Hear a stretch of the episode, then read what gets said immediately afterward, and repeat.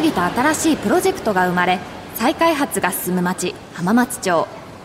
賑やかな雑踏を抜けるとそこには路地裏にひっそりと佇む一軒のカフェがあった。そこは元経営学者のマスターのもとにビジネス界のトップランナーから異端児まで集う風変わりなカフェだった。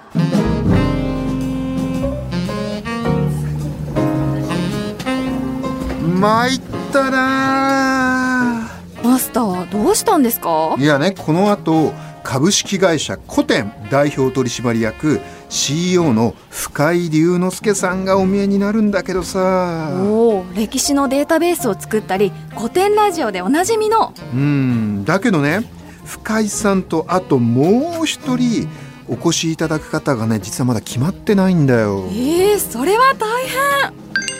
変。ん？メールだ今近くにいるので閉店後に一緒に飲みませんか？だってフィラメント CCO チーフカルチャーオフィサーの宮内俊樹さんからだよ。あそうだ。宮内さんにお声掛けしてみよう。宮内さんがそんな簡単に？ああ宮内さん OK だって。嘘っていうか深井さんと宮内さんすでにお店の前にいらっしゃるじゃないですか宮内さんどんだけ足が速いんですか？ビジネス界のカール・ルイスとは彼のことだよ。そうなんですか？まあ知らないけどね。いらっしゃいませ。浜松町イノベーションカルチャーカフェへようこそ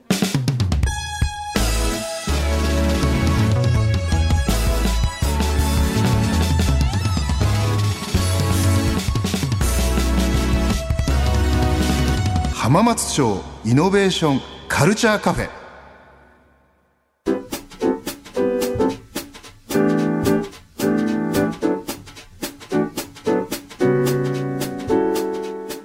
浜松町イノベーションカルチャーカフェ。今週は常連さんに株式会社古典代表取締役 CEO の深井龍之介さん。そしてもう一方ですねこちらも大常連ですね。フィラメント CCO チーフカルチャーオフィサーディップ総合研究所前所長の宮内俊樹さんをお迎えしました。深井さん宮内さんどうぞよろしくお願いします。はいよろしくお願いします。深井さんのプロフィールです。大学卒業後大手電機メーカーの経営企画に配属。その後複数の企業を経て2016年には歴史領域をドメインとした株式会社古典を設立されました会社を経営する傍ら人気ポッドキャスト番組古典ラジオのパーソナリティも担当されています。はいというわけで深井さんどうぞよろしくお願いします、はい、よろしくお願いします。あの深井さん多分もうこの浜カフェ三四回ご来店いただいていると思うんですが、はいすね。はい、改めてですね古典というのがまあどういうことをやってるかっていうのを改めて教えていただけますか、はい、古典はすごい変わった事業なんですが世界史のデータベースを作るっていうあの事業をやってる会社で、うん、まあ、今でもそれをずっと研究開発をまだ出来上がってはないんですけど、うん、もう少し時間かかるんですが研究開発をしています。はい、でまあそれを作る傍ら、まあ、会社の広報活動としてポッドキャストの番組の「古典ラジオ」っていう番組で、まあ、ずっとそこはシンプルに歴史の話をあの一つのテーマにつき10時間ぐらいし続けるみたいな、はい、なんかそういう活動をしている変わった会社ですね。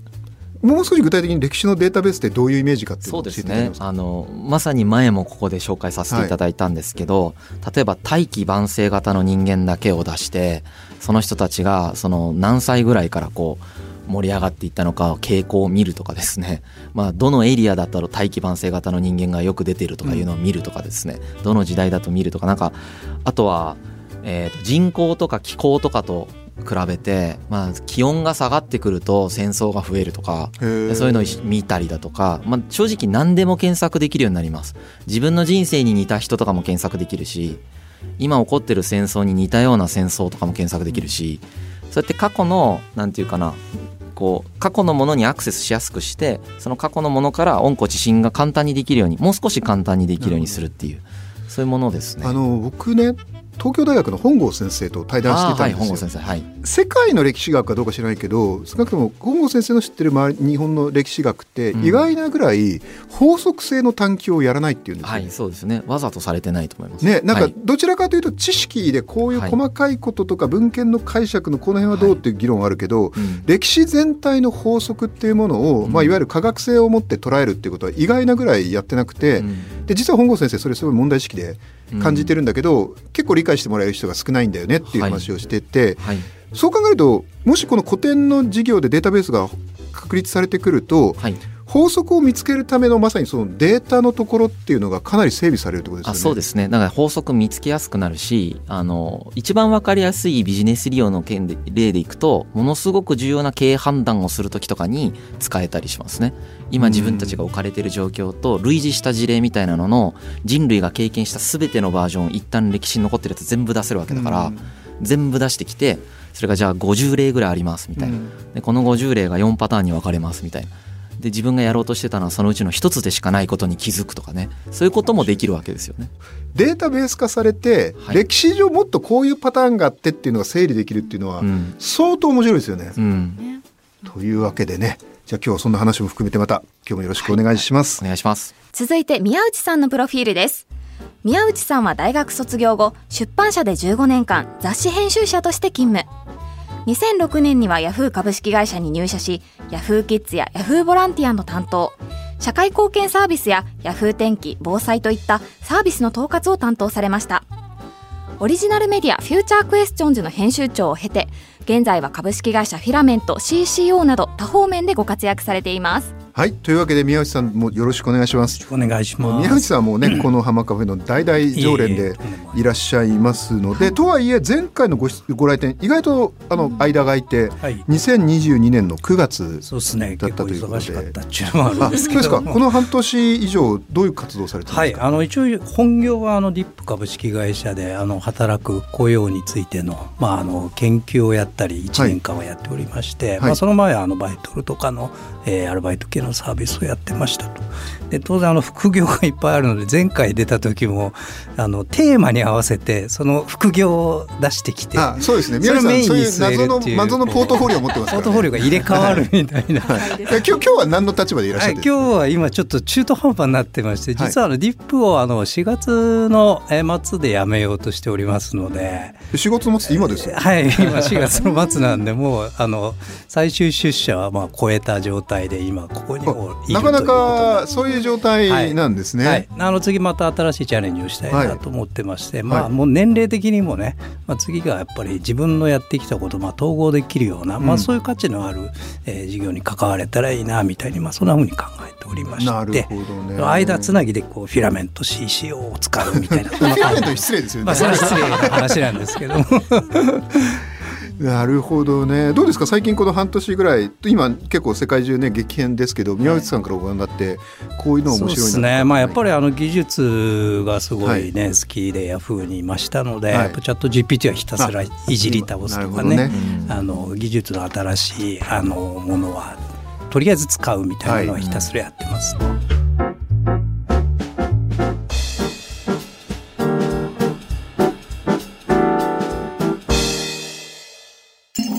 浜松町イノベーションカルチャーカフェ。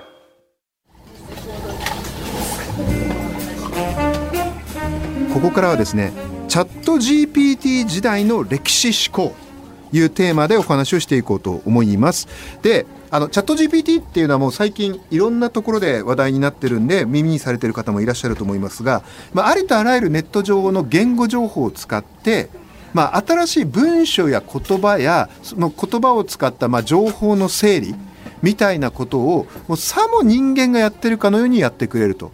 ありとあらゆる言葉にまあのあ、まあ、まつわるものを処理してくれるということが出てきたっていうことでまあ大騒ぎになってるわけですよね。そうですね。今週は特に、まあ、人との関わりみたいなことも考えながらチャット GP と、まあ、人の関わりみたいな今現状何が起きてどうなると思うかっていうことをお伺いしていこうというふうに思っております、じゃあまず宮内さんからお伺いしてみたいんですけど、はい。宮内さんちなみにチャット GPT はもう使われてるんはいですか、、あの結構ヘビーに使ってまして、はい。あの特にあの研究テーマみたいな難しいテーマみたいなのをこう紐解く時にはまあまず聞いてみると漏れなく全部出てくるっていうのがもうとにかく便利なわけですよね。わかります。あの僕も僕がびっくりしてるのはあの経営学で本当にトップクラスの海外の学術誌向けの学論文、まあ、書くと普通2年かかるんですよ。はい僕の肌感覚ね今ねこれね3週間でいける。そうですよね。マジで論文書く意味があるのかっていうのがよとく言われるんでもない世界になっている。ですよね。だからとんでもないでも宮内さんそういう感覚ですよね。まあなんか単純に仕事がなくなるんじゃないかみたいにやっぱ考えるパターンももちろんありますし、宮内さんいっぱいいろんなことやられてるじゃないですか、はい。その中で例えばこの仕事はもうちょっとやばあのラチャット GPT が全部やっちゃうなっていうのと逆にこの辺はもっと価値を発揮できそうだなっていう何かありますか？まあ、あるのはやっぱりアイディアを出す。でその時のまあイノベーティブなこう点と点をうん。こう離れた点の点と点をつなぐってやっぱり人間のある種のひらめきと,、えー、と蓄積によってできることなのかなとは思いますよね。例えばチャット GPT そういうの思いついてくださいみたいな質問するじゃないですか、はい。でもそれでもやっぱり自分の発想の方がもっと飛躍してることが。そうですね。やっぱりあのチャット GPT であまりできすぎるのも問題だっていう、まあ、プログラムの作り方アルゴリズムの作り方もしてますので、まあ、犯罪的なこと出ないとかももちろんですけれども、うん。まあ、多少やっぱ丸めて返す傾向はまああるかなと、だからそれをこうよりあの詳しいことが出てきたりイノベーティブなことが出てくるようにするにはどうすればいいかっていうのをまあ一般的にはプロンプトエンジニアリングって言いますけれどもこういう投げ方するとこういうものが返ってくるっていうのをまあとにかく。自然言語でね今までコード書いてたんですけど自然言語でこうしてくださいっていうのを、まあ、いかにうまく聞くかっていうのをプロンプトエンジニアリングっていうわけですけどそそれがやっぱ大事になってくる。そうですね。でそれがやっぱり確率論的に出てくるので、うん。いきなりひらめいたとんでもないところから出てくるってことは、まあ、確率論的に少ないんですよね。なのでそれもあってやっぱ人間がやれる、うん。えー領域っていうのはまだまだあるんじゃないかなと思います。深井さんはいかがですか？チャット GPT どう捉えてます？かあそうですね。僕も僕たちもすごい仕事の中でもう使ってるしその世界史のデータベースにもどう活かせるかってもうすでに議論してるところなんですけれども、やっぱりその確率論で出してくるっていうところが本当ミソだなと思っていて、その次出てきそうな言葉の確率が高いものを出してきてるっていう性質があるわけじゃないですか、うん。でそうするとやっぱり最後の最後どうしても残ることがあるなと思ってるのが、うんうん。新しい価値観の付与はやっぱりできない。このアルゴリズムだとできない、つまりそのあ人間って、まあ、歴史とか勉強してたら特にそうなんだけれども、急にまあまあ新しいことを言っててまあまあぐらいなんですけどめちゃくちゃ新しいと誰も受け入れられないんだけどまあまあ新しいことを言っていて、それがまあまあ新しいのにもかかわらずそこそこみんなに受け入れられてる意見を言う人とかが出てくるんですよね。うーんなるほど。はい。た例えばまあ、例えばマルクスとかそうですよね。ああなるほど、ね。なんかすげえ新しいことボンって言ってでそれが正しいかどうかは別としてその周りの人たちが理解してるかどうかも別として受け入れられてなるほどね。っていう状現象っていうのは面白いな。そのやっぱり起こってるんですよ、うん。世界史上。でうん。これはチャット GPT には起こせないですよね。うん。やっぱあれはその学習データが必要だし、その学習データを学習した結果、えー、と一番言いそうなことを言ってるだけなんで。まあ、そうですよね、はい。特にあのあれはいわゆる強化学習ってやつなんで人間が最後はこれはいいよダメだよみたいな判断が入ってるから、過去の人間がやってることなわけですよね。そうそうです。なんで過去の人間がやってきた言説の多いものに関しては精度が高く返せるんだけれどもまだ語られてないことを語り始めるっていうのとその語り始めた時にそこそこコンセンサスを得られるみたいなことが結構まだ人間の仕事としては残るのかなとは思思ってますね。今我々がチャット GPT でできることは既存の価値観の中で物事を効率化していくところには最強に向いてて。です。うん。でも多分これからの時代って新しい価値観がもっと出てくるはい。時代じゃないですか、はいそっち側はだからやっぱり相当人間の仕事で残るし多分そっち側に仕事がシフトしていくんですかね。じゃないかなと思います。その全員がそこにシフトする感覚もあんまりないんですけど、うん。まあ、少なくともチャット GPT をしんそこの領域で信頼するっていうのはまだだいぶ先なのかなという、うんポイントはね、この先どこまで行くのかどうなるのか、うちょっと予測できないところにあるんですよまあそうですね。だから物としてこう活用するうん。のは、あの活用すべき、はい。あのツールなんだと思うんですけど、うん。それによって世の中がどう変わるかって多分誰も答え持って今ないので。僕がよく言うのは縦と横で考えましょうっていうのを、まあ、この前さっき言ってるんですけど縦って何かっていうとチャット GPT そのものが進化するわけですよね。で横っていうのがそれは縦だとすると横があってあのもうお二人がご存知だと思うんですけどマルチモーダルって言って、はい。うん。要するにチャット GTP は言語の AI だけど、うん。それが画像とか動画とくっついてるわけですよね。うん。でさらに他のソフトウェアとね。くっつけられるしもうくっつき出してますよね、うん。あのノートなんていうのはすでにチャット GPT 入っちゃってるんで、うん。とありとあらゆるソフトウェアとチャット GPT がくっつくとそのチャット GPT を経由していろんなソフトウェア同士が連動しだすと。うん。相当変わるなっていう、うんその辺のどうですか？宮内さんインパクトってどうご覧になってますうんだから特に僕なんかはねあのえ IT の企業、まあ、深井さんもそうですけど、エンジニアリングもある程度もうプログラムかけちゃうわけですよね。はいはい。でコードの修正もできるわけなので、あのそういう面でこうバリューを発揮するっていうのを、うん。こう次の段階に、うん。あの誰もがあの、うん。上げていかなきゃならないと、なのでやっぱり自分の持ってるスキルをどう転用できるかとか、まあ、あるいは逆にそのツールをこういかに使いこなせるか、今は多分フェーズ的にはいかに使いこなすか、ままずはそのフェーズですよね、うんだと思うんですよね。あの深井さんにお伺いしたいんですけどちょっとし難しい質問かもしれませんけど、まさにその歴史をずっとやられてて、はい。このチャット GPT っていうのは、うん。まあ、人類っていろんな歴史の変極点があったと思うんですね、はい。鉄を使うですとか、はい。はい。まあ、産業革命とか農業革命とか、はい。これはどのくらいのインパクトって位置づければいい？いやーちょっと僕もその わかんないけど、うん。とりあえずそう一番でかいとかでしょうね。あやっぱり。シンプルに鉄とかよりも圧倒的にでかいんじゃないかな。鉄よりでかい。全然でかいんじゃないですかね。相当変わるんじゃないですか、まあ、技術革新系でインパクトあるのって大きく2つあって、まあ、全部あるんだけど、はい。もう本当に大きいインパクトって大きく2つあって、はい。一つが、えー、とあれですね農業生産系に関係するやつですね、はい。ご飯に関係するうん。革新。でもう一つがコミュニケーション技術系なんですようーん。これだってチャット GPT とかどっちも全部ブーストさせ続けるうん。たそうなんで例えばあの文字の発明とか紙の発明とか。文字の文字の発明紙の発明電信の発明とかね、うん。電話の発明インターネットの発明。今まで技術革新、まあ、特にコミュニケーションの技術革新で起こってたことってその人間が考えたりアクションして他の人とコミュニケーションするっていううんスピードを上げたりだとか頻度を上げることによって社会の進むスピードとか変わるスピードを上げてたん、うん上がってたんですよね。はいはい。文字が発明された後の方が、えー、と社会が変わるスピードが速くなっまあたし、そうですよね。あのチャット GPT はそれも起こしちゃいますよね。判断もできて喋れるわけだからうん。僕たちがもうこれ以上早く考えられないとかそのこれ以上早くコミュニケーションができないとか、うんこれ以上コミュニケーションするリソースを用意できないとか、うんうんそういうことも全部突破しますよね。うんそうですねはい、それは相当やばい現象が多分起こるだろうっていうのはそこからも歴史からも思います。め宮内さんいかがですか？確かになんか人間の欲求ある種の欲求をこう拡張させてきたのが今までの、まあ、歴史だと思うんですよね。で人間の脳細胞ってやっぱりあのいわゆる類人猿よりもこうあの大脳神皮質がうん。多い分、まあ、ある種拡張現実的なものをね作ってきた歴史だと思うんですよ、はい。森を出て町を作って、まあ、人間が暮らしやすい。でそれが今度こうねある種ね怖い SF だとね人間をこう襲いに来るみたいなのが多分究極にある、うんその間のパーツがまだ見えてないのがすごいなんか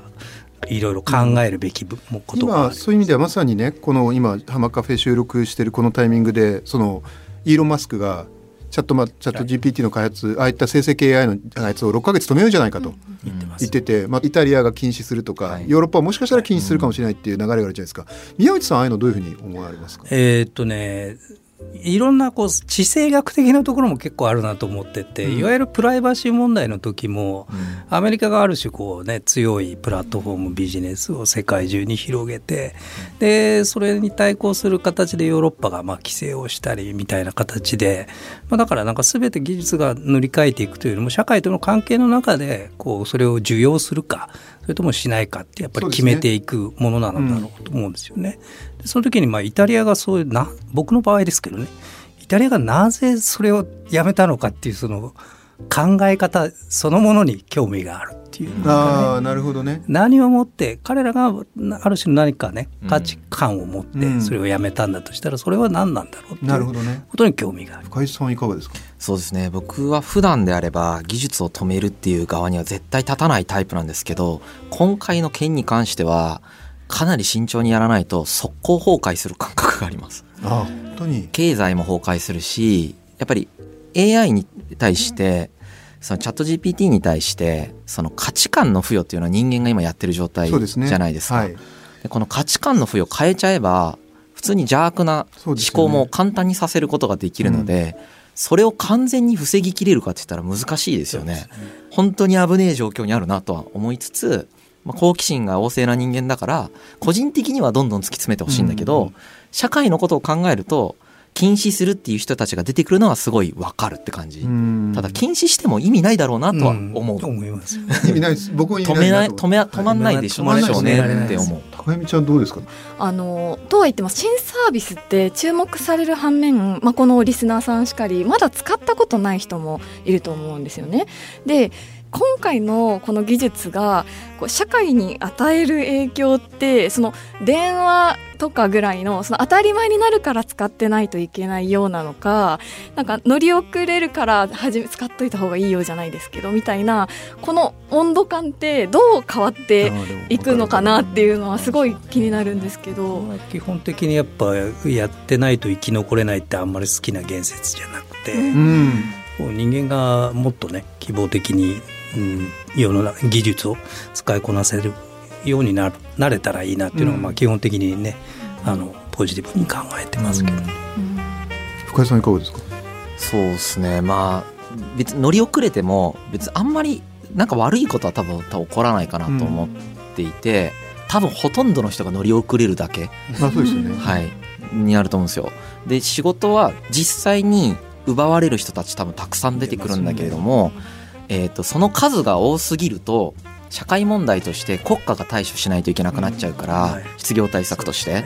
そのベーシックインカムとかの導入がめっちゃ早く進むみたいなことが起こる可能性があるなと思っていて。まあ、いよいよだから資本主義見直し的な部分がちょっとまあそうですね。今までその、ね、議論が分かれるところがもうそれするしかないよねっていうぐらい失業者が多いですみたいな、うん、産業革命の時とかにこうね、うん、近いような何か変化かもしれないですよね。ただあのこれすごい面白い議論だと思うんですけど産業革命の時はその僕がよく言うのはその馬が馬車がなくなりましたと、はい、馬車がなくなった人はそのまま車のドライバーになったんですよね、うん、次があって今回のチャット GPT 革命はいよいよこう産業革命の時みたいにうまく乗り切れるのかなっていう、うん、その辺っていかがですか？産業革命の時にあの馬車から、はい、あえっと、馬車が車にとかいう変化っていうのを僕もずっと思ってたんですけど、い、ろんな本見るとねなんかね陣で酔っ払ってるおっさんとかの絵が残ってるんですよね。仕事を失って産業革命によって。だから全員こう乗り変えられたわけ変えられたわけではやっぱりないんだろうなみたいな。産業革命の時も大変だったそうそうそうそうそう、うん、なので同じようなことには多分なるんだろうというふうに思いますし、うんそれが何何なのかを予測してあの何かをやるってことも多分あまりできないと思うので、うんうん、やっぱり自分たちがこうそこでこう興味関心で、うん、あのチャット GPT を使うっていうのがまあやっぱり正直関の山なのかなと。なるほど、うん、生き残るとかそういう以前かなと、はい、深井さんいかがですか？いや僕もそう思います。多分その今回の技術革新に関しては頑張ってついていくとかいうのがあんまり意味がないレベルになっていく。勉強してる人だろうがどうだろうが置いてかれて終わるみたいな感じ。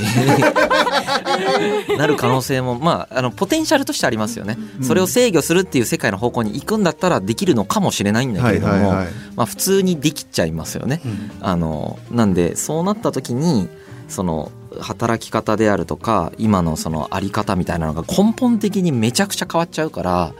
一回社会不安になりますよね。社会不安をやっぱりその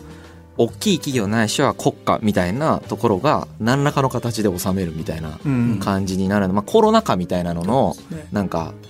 ちょっと違うバージョンみたいな感じででなんか結構でっかい権力が介入してくるみたいなことになるんじゃないかなっていう気はしますけどね。まあ、最後だからそういう国家レベルでコントロールしないと無理な状況になってくる。可能性を持ってますよね。あの全然ありえるなと思って見てます。そうならないのかもしれないんだけど。普通にあの企業にめちゃくちゃ国家が介入して研究やめてみたいな話をするとかも普通にありえるレベルの混乱をきたすポテンシャルを持ってますよね。あみちゃん頑張ってもダメなんだって。それはやばいですよね。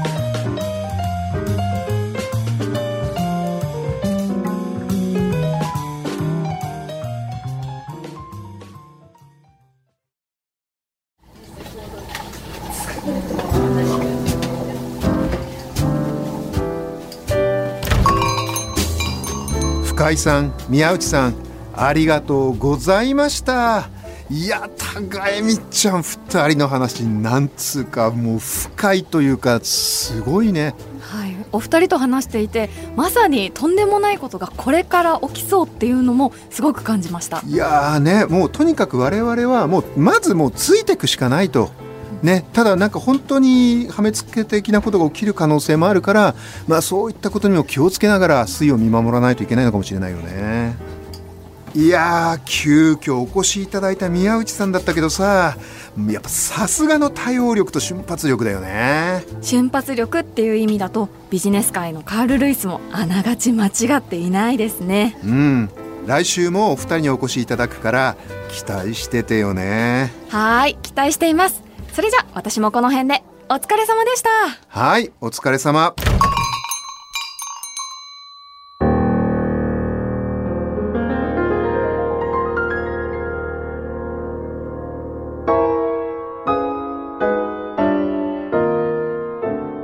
新しいプロジェクトが生まれ、再開発が進む町、浜松町。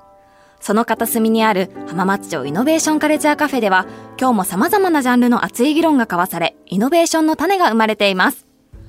浜松町イノベーションカルチャーカフェ、チャット GPT 時代の歴史思考。出演は、